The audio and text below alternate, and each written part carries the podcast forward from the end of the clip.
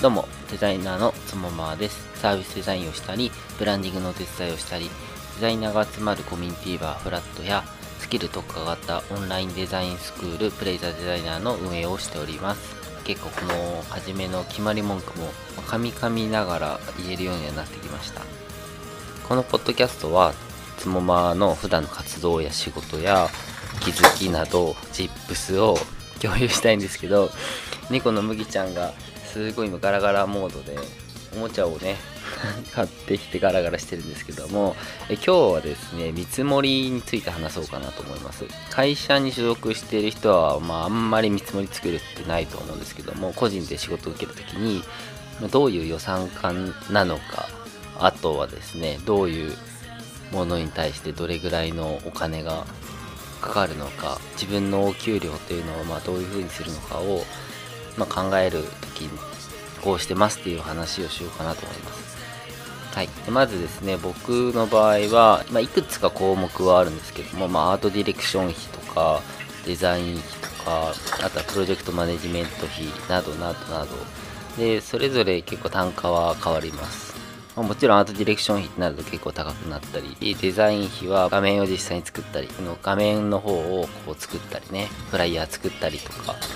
まあ、そこはデザイン費として入れてます。で、あとはですね、進行管理する上でのディレクション費とか、あとは、まあ、交渉だったり、全体のチームをいろいろ見たりっていうお金ももらってたりします。よくディレクション費もらわないっていう人いるんですけども、これがないと何起きるかっていうと、まあ、先方の人やり取りしてる人が全部いろいろやってくれないとおかしなことになってしまうという。僕もですね、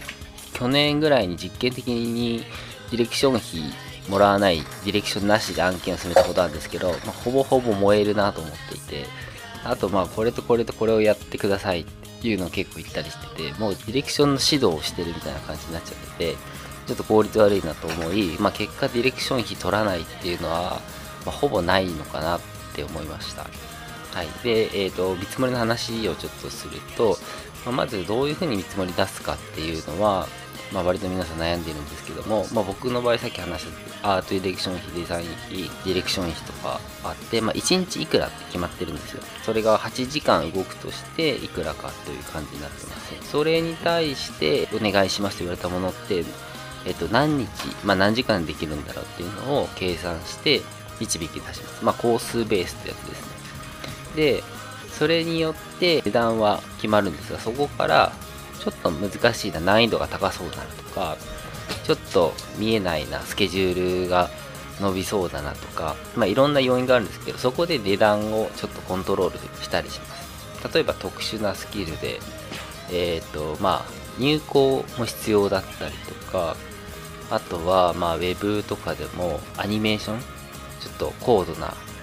ものを必要だったりとか、そういう時は、ちょっと値段を入れたりとか、逆に素材が揃ってるとか、メインビジュアル作んなくていいみたいな web デザインの場合は、割と値段を落としたりというコントロールをしております。えー、なので、まあすごい今日ざっくりになってしまったんですけども、まず自分の1日ってどんぐらいなんだろうって金額を決めてから、そこから何時間かかるっていうのを計算して導き出せばいいかなと思います。でよくあるのはですね、まあ、企業って結構値段高めに取るんですよね。でもまあそれが個人になった時同じ値段かっていうとやっぱり違うから、まあ、そこはね、ちゃんと自分の値段をこう確かめていかないといけないですけども、それの話は今度しようかなと思います。まあ、フリーランスになった時に自分のお金ってどれぐらいか決めるを話したいと思います。じゃ今日はこの辺で、それではおやすみなさい。良い夢を。